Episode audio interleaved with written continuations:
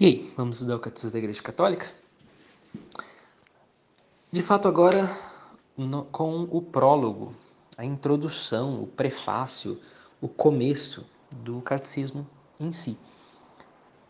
Estudamos um pouquinho aí a Latemur Magnópoli, carta apostólica que dá direcionamento à publicação da versão latina, e também a Constituição Apostólica Fidei Deposito, para a publicação do Catecismo, redigido depois do Concílio Vaticano II. Então, recordando, o catecismo que nós temos hoje é fruto do Concílio Vaticano II. E no prólogo, nós vamos já, logo no início, entender o que para nós é a vida eterna. Vida eterna é conhecer a Deus por meio de seu Filho e tornarmos pelo Espírito Santo filhos adotivos e, portanto, herdeiros de sua benha, da sua vida bem-aventurada.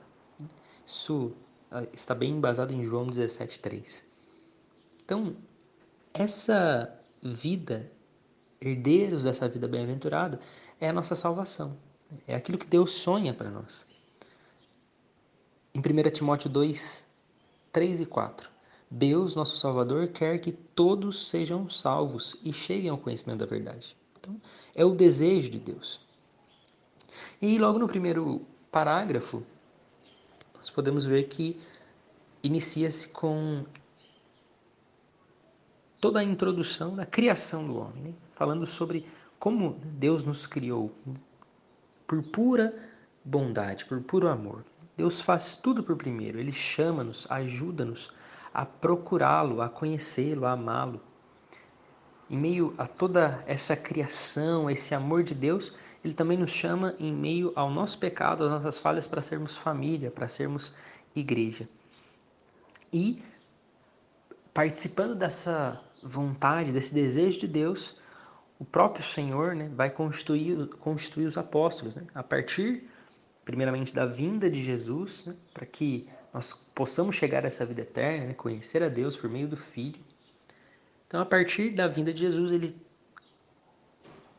institui, né, ele traz a missão dos apóstolos e depois fazer discípulos entre todas as nações e batizai-os batizai em nome do Pai, do Filho e do Espírito Santo. Ensinai-lhes a observar tudo o que vos tenho ordenado. Eis que estou convosco todos os dias até o fim dos tempos. Mateus 28, 19 a 20. Isso já no segundo parágrafo.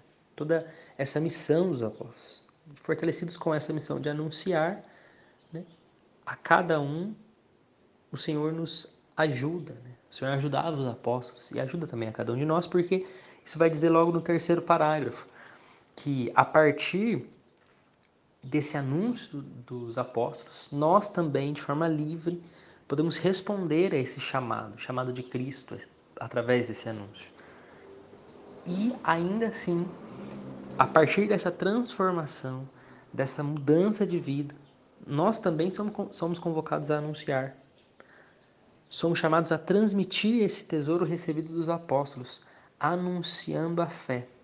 E essa fé, de que forma? Né? Vivida na partilha fraterna, na celebração da liturgia e na oração. Todos esses três parágrafos, eles são, eles têm como título a vida do homem, conhecer e amar a Deus.